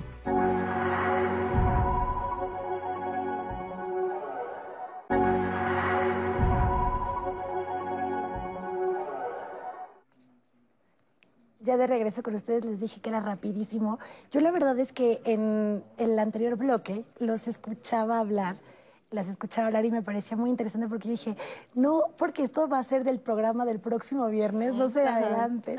Pero creo que está muy unido y, eh, el tema que estamos hablando del día de hoy con lo que vamos a hablar la siguiente semana, Leti, porque eh, ustedes ya lo mencionaban en el programa, eh, esta idea de cómo debe de ser o el tiempo de duración de una relación, que es fracaso en una relación, que no está bien, y entramos con esta idea o nos compramos esta idea de que el amor es para siempre, tiene que ser con una duración de infinito, por así decirlo. ¿Qué pasa cuando compro esta idea, estoy en una relación, al principio todo va bien, pero llega un punto en que tal vez no estoy cómodo o cómoda con esta relación, pero decido quedarme porque si no, soy juzgado o juzgada con el resto de la sociedad, la persona que me rodea. Entonces digo, prefiero aparentar que todo está ideal y todo es perfecto para que pues sea parte de este, esta idealización del amor, ¿no? De eh, la relación en pareja. De eso vamos a estar hablando el siguiente, el siguiente viernes, juntos por apariencia. Así que ya los especialistas los veo de decir, sí, hay que verlo, porque yo creo que es la continuación perfecta de este programa, así que este, pues les esperamos. Y de los comentarios que tenía, que siguen hablando y opinando sobre lo que hemos estado hablando, Encuentro Integral el usuario a través de Twitter nos dice, la duración de una relación estará en función de que ambas partes estén dispuestos a negociar la renovación del contrato y sus acuerdos. Un acuerdo eh, puede ser desde una noche hasta la posibilidad de negociar y procurarse por más tiempo. Esa comunicación es fundamental, nos dicen a través de Twitter. Llevo 25 años sin pareja formal. Tengo 38 años de edad y aunque conozco personas con las cuales siento que podría iniciar un noviazgo o algo más formal, ellas conmigo también, simplemente no doy ese paso y desisto. Y a veces de quien más me ilusiono es de quien no quiere lo mismo conmigo. Hoy día quiero algo con alguien que me aprecie como amigo, pero no para una relación de noviazgo como la que yo quisiera en ideal, porque eso es lo que regularmente me sucede. Y aunque lo sé y pienso en retirarme mejor, pues sigo procurando esta relación de una persona que yo sé que no quiere lo mismo que yo, pero pues yo sigo intentando. Eso nos dice Eser Molo a través de Facebook. Yo ahí te quiero interrumpir porque me parece algo súper importante esto que dice. ¿Por qué nosotros pensamos que tenemos que tener una pareja que cubra nuestras expectativas y llegamos hasta pensarlo como una cosa y no como una persona individual, aparte, con sus costumbres, con sus virtudes, con sus defectos. ¿Y por qué pensamos que esa persona tiene que llenar claro nuestros ojos, ¿no? Sí, que es un poco lo que platicábamos de este PAI, ¿no? O sea, no podemos esperar que, no, que una relación nos dé toda la estabilidad de nuestra vida. Tenemos que tener un trabajo, ser autosuficientes, tener agencia personal, tener familia, tener amigos, y es una parte de este PAI, la parte amorosa. Si todo lo concentramos ahí, entonces de verdad va a ser como muy, muy sufrido el no tener pareja, el que alguien decida no estar, ¿no? Entonces, ¿cómo poder tener este, esta, pues esta vida con más recursos, con más agencia, con más intereses, ¿no? Sí, creo que muchos tenemos en la mente eh, eh, fantasías eh, románticas y tenemos en la idea, en la mente ideas del príncipe azul, ¿no? Este, de la media naranja, de las relaciones complementarias, y eso no existe. No existe. Porque además es esta idea absurda de tiene que venir alguien a rescatarme de mí mismo. Por supuesto, por supuesto. Eh, a propósito del tema del, compromiso que comentabas, Leticia, a veces asumimos que en una relación el compromiso debe ser simétrico. Error. Sí debe haber compromiso, pero no simétrico, porque cuando me doy cuenta que el otro es un ser individual distinto a mí, por lo tanto, se va a comprometer, va a dar, va a esperar recibir y va a construir un vínculo desde el lugar en donde está parado. Y desde ahí yo debo aprender a vincularme. La relación, insisto, no es de uno, ni de dos. Sí, en ese caso buscar la simetría es un absurdo, ¿no? En cualquier eh, área. Sí, entonces escuchamos esto de, eh, es que yo quiero que me trate así, que me vea así, que me... Entonces, pues digo, yo no soy la experta, obviamente, pero como que entonces vas directo, exacto, vas directo al fracaso. Claro. Y de esto habla mucho Esther Perel, ¿no? En, su, en este en esta nueva idea que parece que ya no estamos en este mundo romántico, pero es muy romántico creer que una persona nos va a llenar de todo esto. Que, que, sea romántico, pero que sea bohemio, porque sea inteligente y que sea este. Que sea novedad y que sea euforia y que Entonces, sea pasión. Pero 20 años. Exacto, cómo la parte este, del enamoramiento tiene una, una fase como de, este, pues de la emoción y cómo cuando es una relación ya más estable se pierde un poco y hay que buscarla, desde luego, pero hay que trabajarla, o sea, no, no se da en espontáneo y no va a haber una persona que cumpla todas tus expectativas. Y volvemos a lo que platicábamos, Anaí, en este sentido de tienes que sentirte tú como un ser completo, trabajar todos tus, lo que tengas transgeneracional para poder luego ya desde otro lugar poder relacionarte con un otro, ¿no? Y vincularte. Cuando decido dejar de vincularme con el espejo, estoy en la posibilidad de vincularme con seres humanos. Claro. Y entonces la apuesta que haga, que haga en ese sentido será de crecimiento, independientemente de si duró dos meses y entonces lo recuerdo mucho porque sé qué es lo que no quiero. Ahí hubo experiencia, ahí hubo aprendizaje, pero se vinculó con una persona y no con el espejo. Claro, claro. Y aparte, esta parte que, mencionas del enamoramiento, eh, cuando te dicen, ¿no? Es que el enamoramiento te dura dos años máximo. ¿no? O tres años. Y ya después tu cerebro cambia o tu, se, se transforma en otra cosa. Sí, hasta hay justificaciones fisiológicas. ¿No? Ajá, que dices, ah, no, pues sí, por eso pues mis relaciones son de un año, dos años, porque pues ya después ya pasa la emoción. Es un pensamiento súper lineal, ¿estás de acuerdo? Lineal. Cuando tú tienes que provocar lo que Y además eso, hay enamoramiento, baja, porque no todo es, uh, baja, pero vuelve a subir porque tú estás trabajando en eso, como tú y tu pareja, y, están en ese vínculo, Exacto, y tú puedes decir, yo llevo 30, más de 30 años casada, yo puedo decir, yo llevo 6 años con, mi pareja, y ¿quién dice que yo ya no siento lo mismo? ¿En dónde? ¿Por qué nos tienen que marcar ese tipo de cuestiones en la mente y decir, ah, entonces como ya llevo ocho años con mi pareja, no, ya no estoy enamorada? Sí, el tiempo en la relación tiene una jerarquía muy alta y eso es lo que está mal, está sobrevalorado, eh, eso es lo que está mal. Exactamente. Anaí, perdona mi amiga que teníamos ahí que interrumpiendo. Qué rica está, es que la conversación está fabulosa y aquí también en redes sociales. Dice, no importa el tiempo, Víctor Román, lo importante es la calidad de la relación con amor, respeto, interés y compromiso. Nos dice, en mi opinión estamos siempre esperando encontrar el amor y que Él nos encuentre, cuando en realidad hay que construirlo primero desde adentro de nosotros y luego encontrar una relación donde se pueda construir y compartir. Si se fracasa y la relación no perdura, es que no hubo construcción compartida. Estoy en una relación, llevamos saliendo un mes y medio. Nos vemos en, una vez a la semana y me manda imágenes de buenos días, buenas noches. Únicamente se comunica conmigo cuando quiere que nos veamos. Era una relación diferente. Él me dice que es divorciado, pero tengo duda de que esté saliendo con otra persona los fines de semana y me ilusiono de llegar más con él.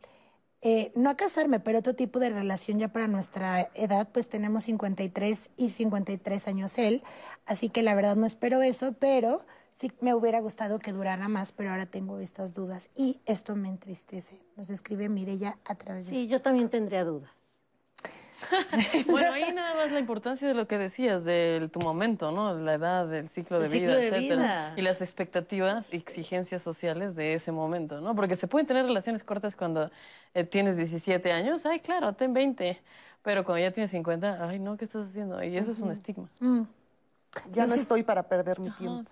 ¿No? no, pero si quieres ah, una relación con alguien y te pone esas pautas tan, tan estrictas de comunicación y todo, claro. sí te hace dudar de, puedes aceptarlo, ¿no? Pero al menos de que sea una, que sea abierto, ¿no? Mira, estoy en esta situación, tata, y es justo, lo acepto, lo quiero, ¿no? Pero no me hables, mira, estamos así, nos, buenos días, buenas noches. Estas son las condiciones firme aquí. Sí, no, es que aquí nuevamente el tema de los acuerdos, ¿no? No se trata, creo, de aceptar, se trata de llegar a un acuerdo y que el acuerdo sea mutuo. No es someterme a las condiciones del otro de la otra, ¿no? Sino construir los, los, los, los, parámetros, pero entre los dos. y ser transparentes, es que es difícil hasta para uno mismo entender, como para después socializarlo. Claro. Así es. Tenemos a Lucy Flores. Creo que el enamoramiento, enamoramiento nos ciega, ya lo habíamos hablado. Creo que hay que vivir el presente, porque planes a futuro pues puede ser incierto. No sabemos si vamos a estar en el futuro con esa persona. Mejor vivir con él el presente y disfrutarlo, nos dice Lucy Flores. Y antes de seguir con comentarios, también tenemos otra cápsula que tenemos para de Fer Tapia, porque sí tenemos muchos comentarios en, aquí en panel, pero esta de Fer no, no, no las podemos perder. Vamos a verla y regresamos. Hay cientos, quizá miles de portales en Internet que nos dicen que las relaciones cada día duran menos. Por ejemplo, en España las relaciones matrimoniales duran una media de 16 años. En cuanto a las relaciones de noviazgo en nuestro país, según la CONAPO, la media es de nueve meses a un año y medio. Esto dentro de los adultos jóvenes. Sin embargo, al consultar estos portales románticos de salud emocional, las causas a las cuales atribuyen que estas relaciones cada vez duren más poco, dicen que tienen que ver principalmente con personalidades distintas, discrepancias en la planeación a futuro, falta de compromiso, mal manejo de las discusiones o hasta problemas con el líbido. Mm, y pocas abordan el amor.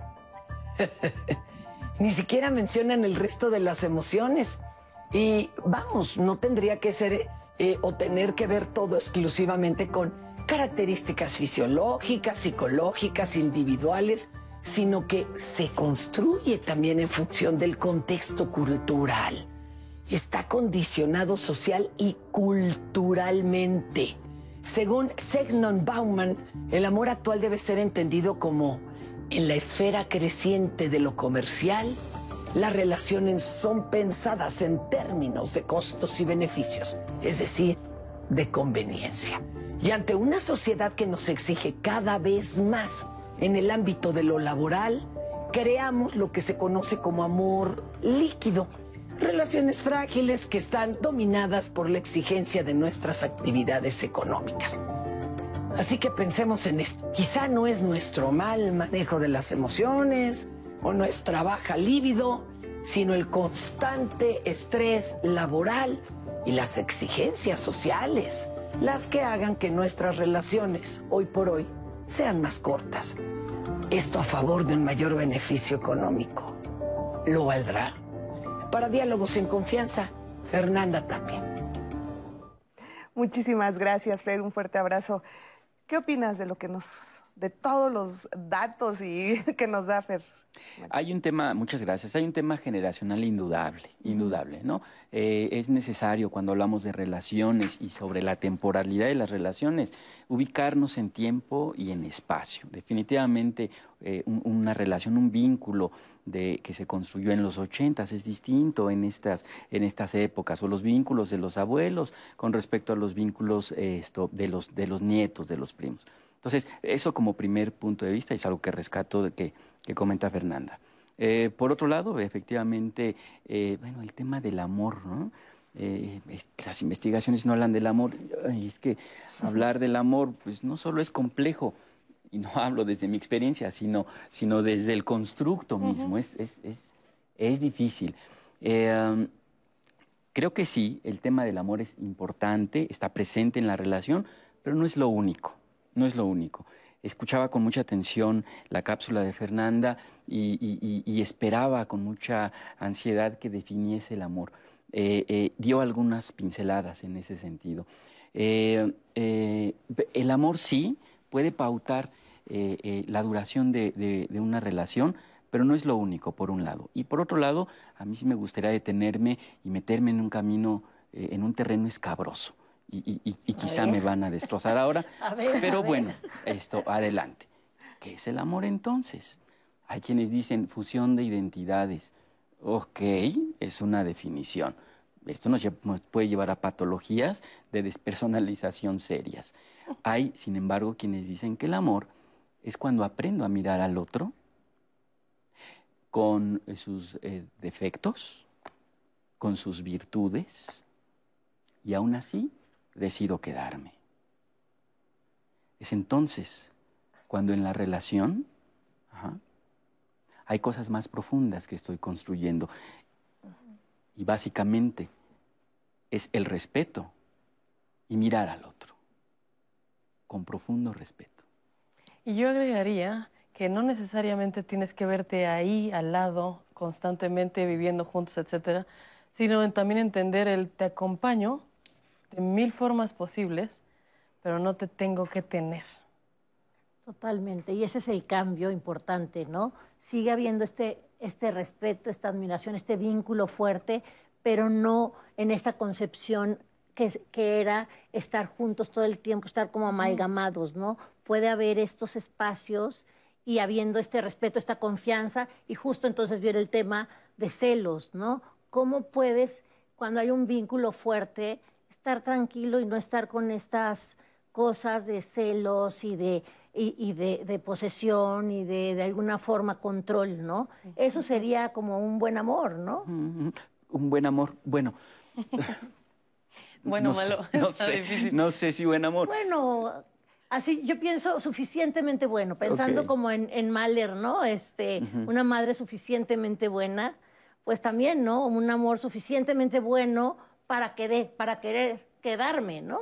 Claro. No es el perfecto, no, pero lo suficiente. Y me gusta la analogía con, con, con, con, este- con Mahler acerca de no hay una madre perfecta, pero Claro. bueno, suficientemente buena para que no haya patología en el niño, ta, ta, ta, ¿no? Entonces, como hacerlo, en, ponerlo en la pareja lo suficientemente bueno para sí lo vale y me quedo, ¿no?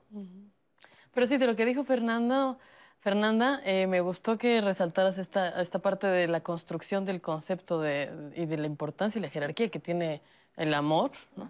y que se idealiza y que es una cosa tan abstracta y difícil de entender que cada quien la interpreta como puede y de Sí. hecho ella hace una especie de análisis de estas razones por las que las personas nada más duran nueve meses y incluso lo dice como y el amor dónde quedó en esas razones no porque cada quien lo interpreta y lo entiende como puede pero siempre en función de la pregunta para qué estás en una relación qué es lo que estás buscando sea honesto contigo si lo que quieres es atención 100% 24/7 lo vas a tener. Si quieres eh, alguien que te cuide y te proteja, si quieres cumplir el deseo de Disney, sé honesta con eso.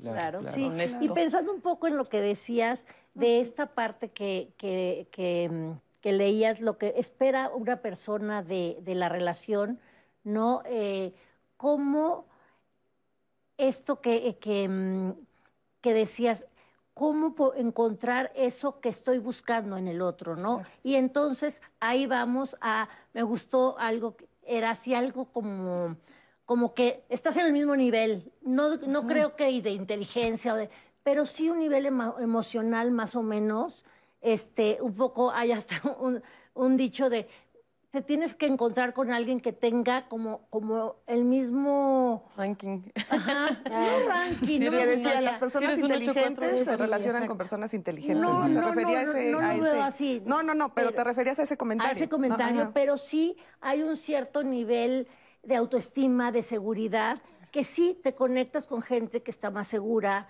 que, o sea, sí, ahora sí que hay... O complementario, O ¿no? Te complementario. va- o sea, si tú eres muy seguro, vas con el inseguro Sí. para que te sigas sintiendo seguro. También, también, pero hay, sí hay una conexión eh, como de construir y sí en un mismo nivel, digamos, de... mm, de, de, de Reciprocidad. reciprocidad, podría ser, sí. Déjenme llevar esto al tema de las relaciones eh, eh, cortas. La desventaja de una relación que dura poco es que no te, se da la oportunidad de todo esto, Exacto. porque todo esto implica tiempo, Claro. porque todo esto implica experiencias. Y en una relación corta, desde el parámetro eh, eh, que ustedes quieran poner, no se da la oportunidad de todas estas experiencias. Sí, Y se queda en anécdota. Y puede ser por eso tan doloroso, pero por- porque, porque siempre te quedaste como con esa idea de que pudo haber sido maravilloso, que pudo de que pudo ser el amor de tu vida, de que te faltó tiempo, ¿no? O sea, para, para demostrarse ese amor. Y, y- y siempre se queda en esa duda, ¿no? ¿Qué pudo haber pasado? Para bien y para mal, ¿no? Como Exactamente. decíamos, para que con tu narrativa te justifiques lo que quieres justificar. Ujú. Él Exacto. pudo haber sido todo o siempre me va así. Ándale. Ay, yo- Sí, pero a medida que vas teniendo esta, esta, este crecimiento personal, también vas encontrando gente que está como en tu mismo nivel de, de, crecimiento, ¿no? Entonces, esta parte como de, seleccionar un poco, no, pues está muy controlador este cuate, o hay, ¿no? Entonces vas como, como siendo más, teniendo una mirada, digamos, más observante de lo que quieres, de lo que buscas. Claro y como decías, ¿no? Lo que no quieres. Es justo lo que no quieres. Ahora, también el, el, momento en el que vivimos. Escuchábamos, por ejemplo, a Emiliano que decía la distancia.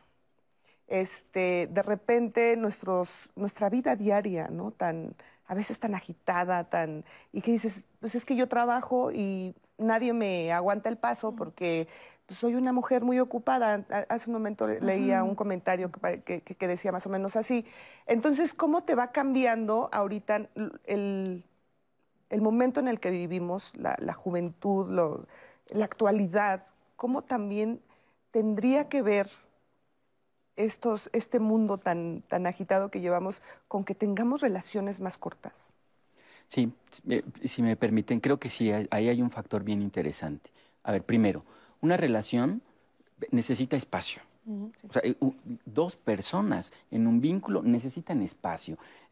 Quiero invitarlos a que se tomen de la mano 24 horas de a quien tienen a un lado, a ver si aguantan. Eh, guardando, por supuesto, la, distancia, las dimensiones en esta metáfora, pero es imposible. Necesitamos respirar del otro. ¿okay? Eh, sin embargo, creo que esta situación de vida actual nos está llevando a un extremo poco conscientes. ¿A cuál extremo? ¿Qué extremo quiero señalar? ¿Al de la excesiva eh, apuesta a la autonomía o a la independencia dentro, dentro de la pareja? Y lo comentabas hace un momento. Eh, eh, en una pareja sí debe haber dependencia, no, o, codependencia, no desde esta mirada patológica, no, pero sí debe haber un pensamiento plural, un nosotros. Y si la distancia es permanente y excesiva, así es. Así es. Ahora también me gustaría, regresando del corte, hablar de cómo ya hasta hay aplicaciones en el celular para conocer a una persona y qué tan qué tanto podemos estar como tan necesitados de una relación y cómo podemos acudir a estas aplicaciones para o sea, hasta, hasta que me voy a parecer como abuelita, pero ¿hasta dónde hemos llegado? ¿Dónde hemos llegado? Oye, no, muy no, buena. se ve que soy de otra generación, ¿verdad? Pero ¿cómo? O sea, ¿qué sucede también con esta tal vez necesidad de relacionarnos y de tal vez no tener ese tiempo, no tener ese espacio?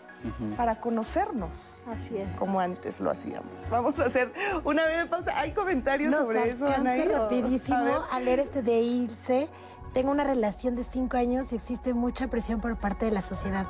Si quieren saber más, regresando al corte les cuento toda la historia.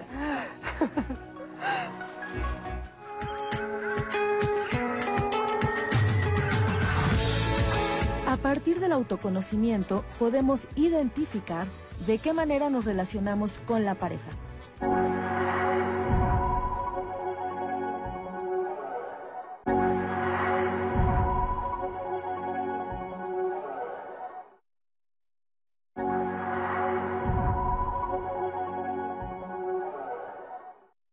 Una relación corta? Justo eso decíamos, ¿no? ¿Cómo se mide?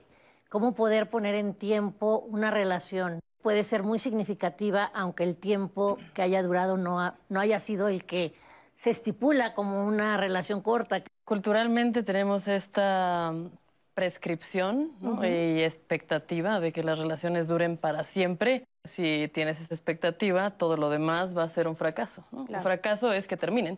Entonces vivimos en esa paradoja. Las relaciones tienen dos problemas, los problemas más significativos, y uno es que terminen y el otro es que te quedes en una que te hace mal.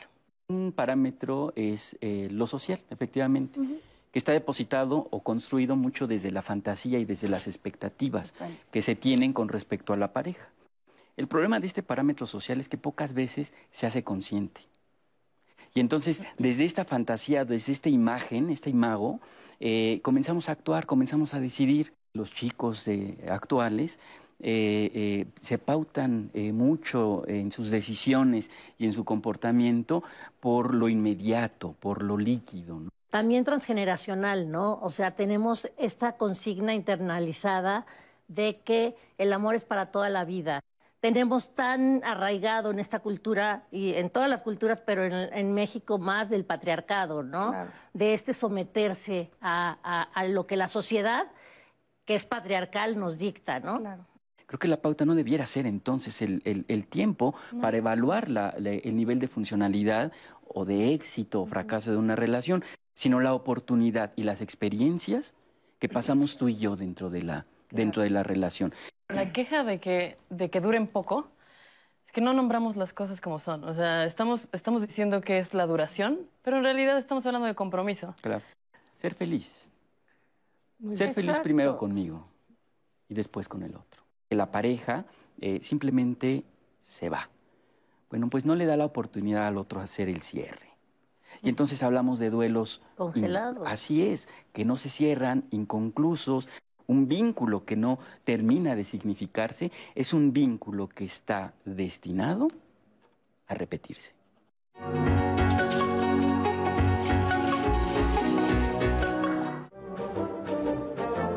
Cada vez que los mexicanos enfrentamos una situación de emergencia o se requiere ayuda para atender a la población, seguramente has visto que siempre hay médicos, enfermeras, soldados, pilotos, cuya participación hace la diferencia.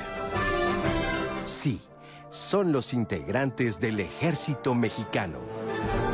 El ejército mexicano es una institución conformada por las fuerzas militares terrestres y aéreas que tiene por objetivo defender la integridad, la independencia y la soberanía de la nación, garantizar la seguridad interior, auxiliar a la población civil en casos de necesidades públicas, realizar acciones cívicas y obras sociales que tiendan al progreso del país y en caso de desastre, prestar ayuda para el mantenimiento del orden, auxilio de las personas y sus bienes y la reconstrucción de las zonas afectadas. Recordemos que el 19 de febrero es el Día del Ejército Mexicano. Así es, Día del Ejército Mexicano. Un fuerte abrazo a todos. Bueno, pues seguimos con este tema. A ver, entonces, ¿con qué nos vamos a quedar el día de hoy? ¿Qué? Hablábamos un poco ahorita antes de irnos de, las aplicaciones, ¿no?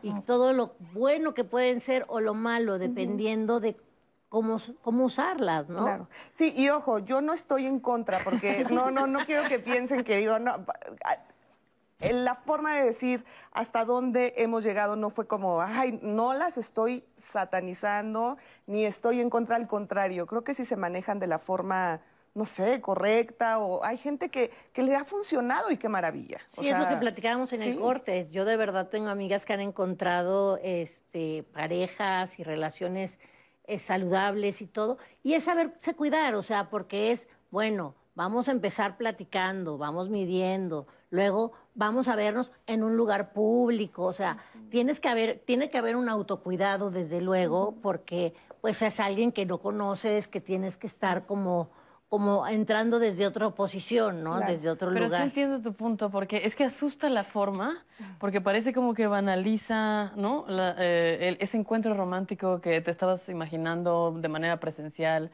Y también los algoritmos de estas aplicaciones obviamente ya traen un diseño en el que te vas a comportar de acuerdo al algoritmo.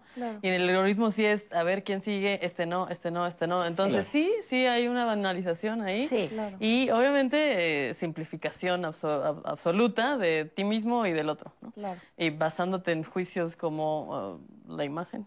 Exacto. De acuerdo. De acuerdo. Sin embargo, también debemos mirar que estas generaciones tienen una forma de vincularse distinta muy particular. Eh, eh, el uso de las redes, el empleo del teléfono celular, eh, no solo es ya un aparato de comunicación, es el vehículo para establecer relaciones. A ver, así, de ese tamaño.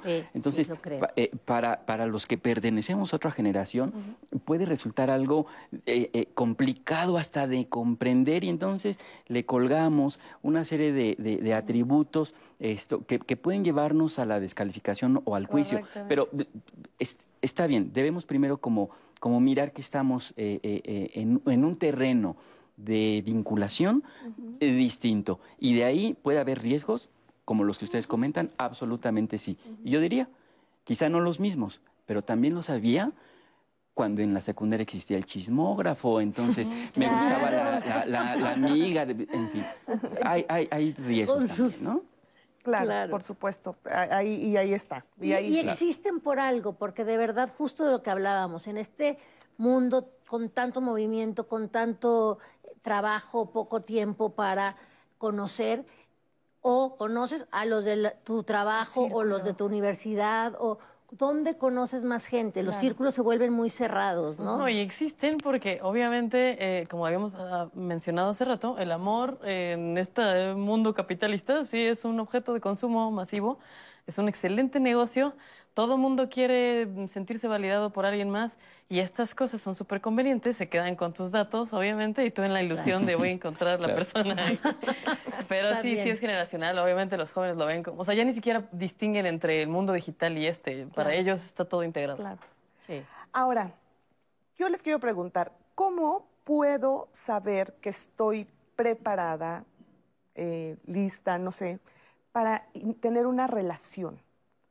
O sea, yo puedo pensar, eh, quiero tener una relación eh, corta porque no me interesa eh, tal vez el compromiso, ¿no? Pero también puedo pensar, es que yo sí quiero una relación con un... Pero, ¿cómo saber que estoy preparada? O sea, ¿en qué momento puedo pensar que hoy sí estoy lista para iniciar una relación, la que sea? O sea, ¿de qué forma? Pues teniéndola. Yo digo que tu terreno. Mi terreno, pero no por experiencia. Eh, es, complicado. Establecer parámetros, en qué momento estoy preparado, no, es, es, es complejo. Esto nos lleva al, campo de la subjetividad, definitivamente, ¿no? ¿En qué momento estoy preparado? Bueno, pues depende de los recursos con los que yo mismo me mire, eh, eh, pero si pudiese eh, construir una respuesta que intente auxiliar este, a este cuestionamiento, es cuando, es cuando yo me creo en la posibilidad de mirar al otro. Porque la relación implica eso, que miro al otro. Pero si estoy instalado en una, en una estructura narcisista en donde yo y tú me tienes que dar y aquí la relación gira en torno a mí, pues entonces el vínculo no va a girar. Sí, va a empezar la relación, pero no va a funcionar, ¿no? Por eso yo digo que la relación pues va a empezar cuando haya esta atracción, cuando haya, y ya de que funcione o no depende de esto, de, estos, elementos, ¿no? Perfecto. Bueno, pues es, una gran tarea porque se, se, escucha muy fácil, ¿no? En el momento en que estés dispuesto a ver a la persona que es la, la, real, ¿no? No la que tú te estás creando. Y para llegar a eso, creo que no creo que toda la gente... Esté Pero sí creo que hay una demanda sociocultural en este momento de tener vidas súper ricas y diversas y eh, exóticas y mientras más tengas mejor. Entonces, sí, es una cosa de es, promueve más una cosa de dame, dame, dame, en vez de yo que tengo que darte. Y hablando un poco de esta vida medio banal, es esta, esto de la felicidad eterna en las imágenes, ¿no? Estás siempre, también estos, estos chavos o este, subiendo imágenes de todo lo que haces en todo momento. estás más ocupado en, en Contar tu contarlo que vivirlo, ¿no? Entonces también ahí hay que cuestionarse, ¿no? ¿Dónde, ¿Dónde estamos? Porque muchas veces para poder vivirlo y estar, pues no, no puede estar pensando, ah, pero la foto todo el tiempo, ¿no? Entonces, esto también habla como de como de, de, de, que estamos en este escaparate, ¿no? Hablando de este consumismo, de este mercado, ¿no? Y queremos, pues, estar en este escaparate y ser un producto, este, deseado, este, con ganas de que se adquiera. Sí, como querer demostrar, mira, mi vida es maravillosa, ¿no? o sea, podría ser una excelente opción, ¿no? O sea, es, esa, es como vender esa idea. Claro, sí, sí, sí, como una idea muy hedonista, ¿no? De las relaciones. Todo debe ser chévere, maravilloso, feliz, tener muchas experiencias, viajar y siempre ser efectivamente esto exitosos en lo que hace. No, no es así. La vida no es así. Exactamente. Anaí, te veo muy concentrada. es que está. De, hecho, yo me quedé también con un. Le dejé ahí a la audiencia la lectura de un comentario que teníamos de Ilse que nos dijo, yo tengo una relación de cinco años y existe mucha presión por parte de la sociedad de que ya debo casarme, entre comillas. Creo que estas frases provocan decisiones apresuradas y una relación requiere paciencia, tiempo, disposición y comunicación para que funcione. Y tomo este ejemplo porque ya lo había mencionado de muchas veces esa toma de decisiones de duración o no, o de lo que yo percibo de si es bueno o mala mi relación, eh, va en función de la sociedad, ¿no?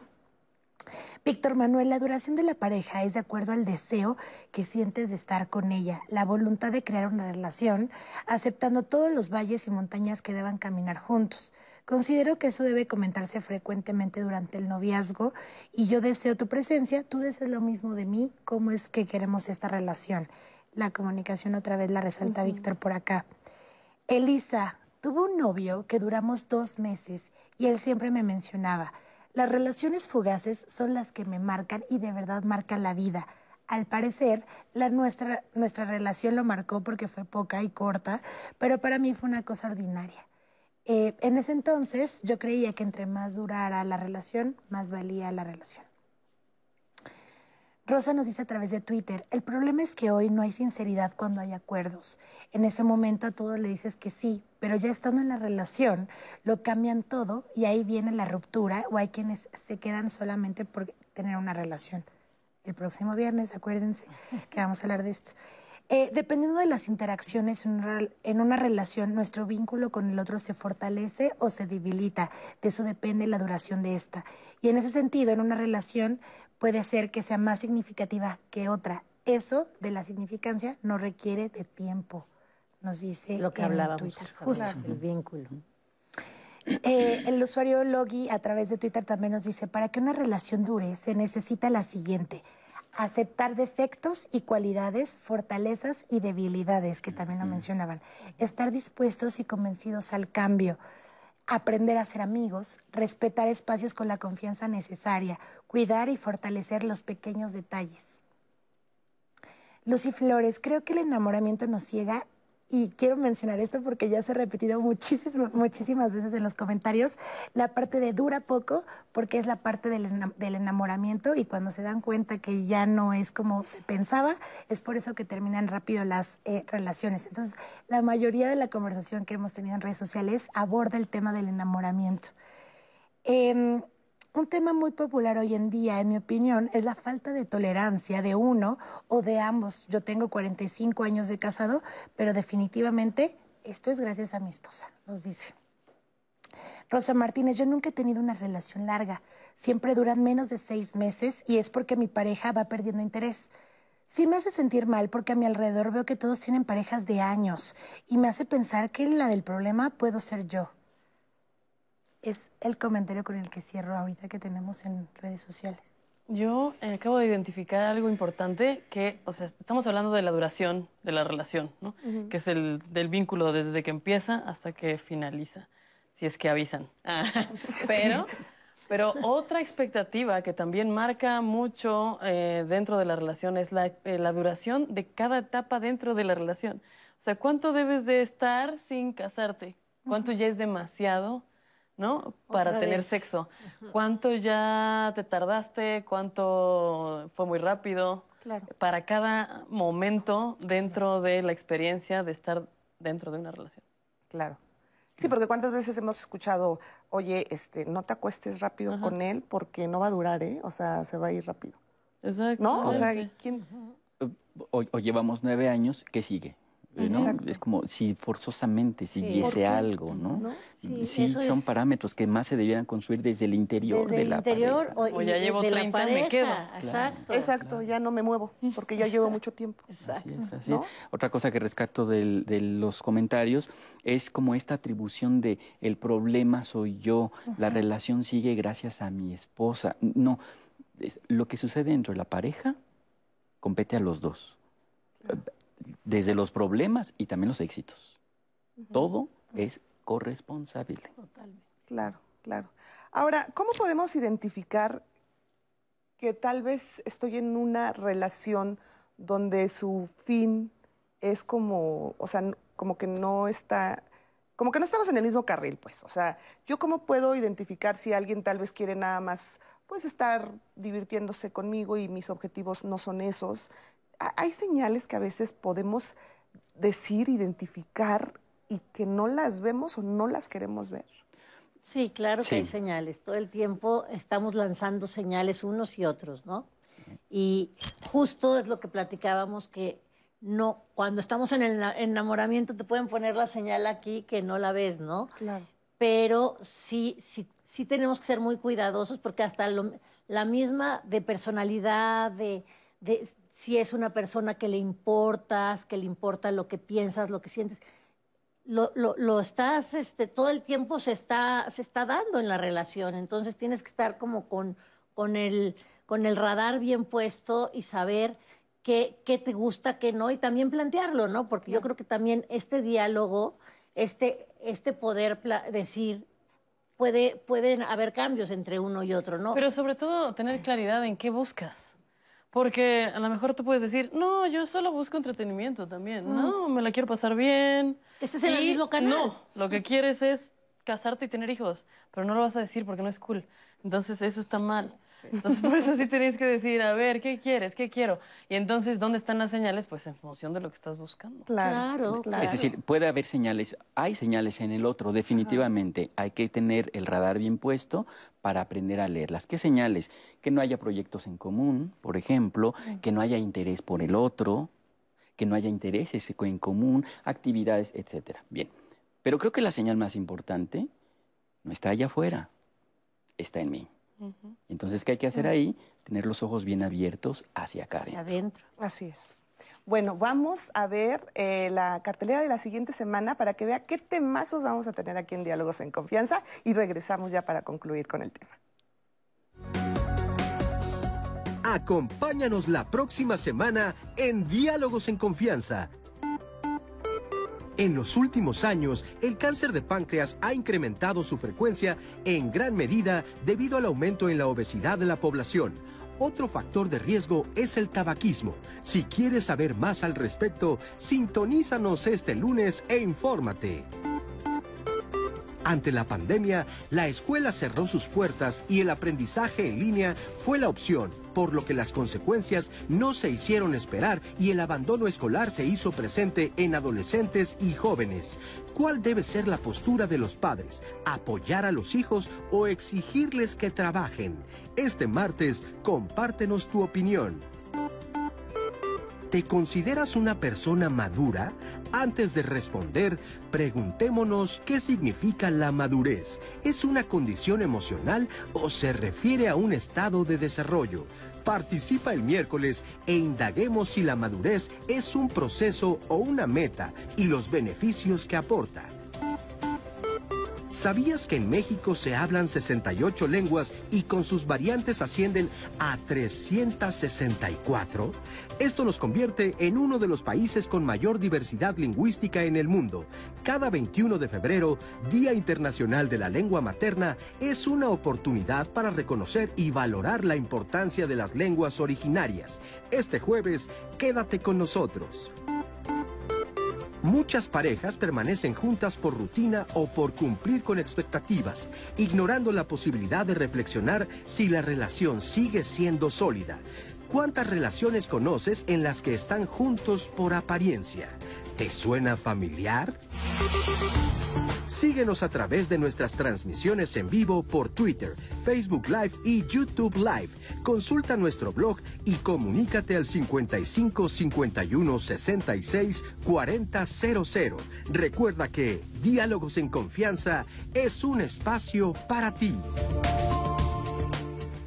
¿Qué tal los temas de la siguiente semana? Están buenísimos, ojalá nos acompañe. Bueno, pues vamos a concluir. Me gustaría eh, comenzar contigo, Emiliano. ¿Cómo, ¿Qué, conclusión? ¿Con qué nos quedamos? Muchas gracias, claro que sí.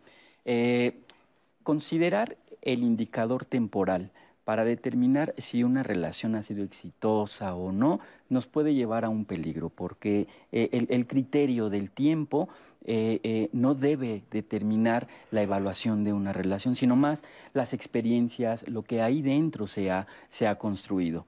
Por otro lado, valorar una relación como exitosa o no, pues también es complicado. creo que es hasta erróneo porque simplemente las relaciones humanas son construcciones que hacemos con el otro y desde ahí evaluarlas como de éxito o de fracaso, pues también es subjetivo hasta impositivo.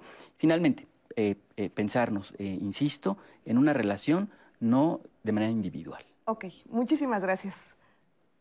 Vamos contigo, tenemos poco tiempo, pero... Quien, sí, quien valore las relaciones o juzgue las relaciones por la temporalidad, es porque no importa, esté quien esté, ¿qué más da? La persona no importa. Lo que importa es que se cumpla con ese criterio. Y no es así. Lo que importa es que te brinde una experiencia positiva. Mm. Gracias, muchísimas gracias, Giovanni. Pues sí, qué nos quedamos? coincido, la temporalidad no nos habla de los vínculos que se formaron durante esta relación, que es lo que de verdad nos deja y nos aporta ¿no? a nuestra vida. Así es, pues bueno, yo les quiero agradecer a los tres nos hayan acompañado aquí en Diálogos en Confianza. De verdad, me encantó, me encantó este tema y ojalá pues a ustedes también en casa les haya servido de mucho. A mí en lo personal sí, ¿eh? Así que muchísimas gracias, Anaí. Leti, pues quiero agradecer a la audiencia que estuvo con nosotras participando bastante en nuestras redes sociales y yo sé que hablamos de digital y el mundo líquido, pero de verdad que las redes de Diálogos de Confianza tienen que seguirla porque hay contenido súper valioso. Los especialistas les dejaron videos especiales que no vimos en el programa en vivo. Así que para que ustedes nos sigan en Facebook, Twitter e Instagram, porque ahí está toda la información, el blog, Spotify, bueno, todo, ya saben todo. gracias, gracias a todas las personas que nos escriben. Les mandamos un fuerte abrazo. Los invitamos a que continúe aquí en la programación del 11. Yo los veo a las 2 de la tarde en el noticiario. Hasta la próxima.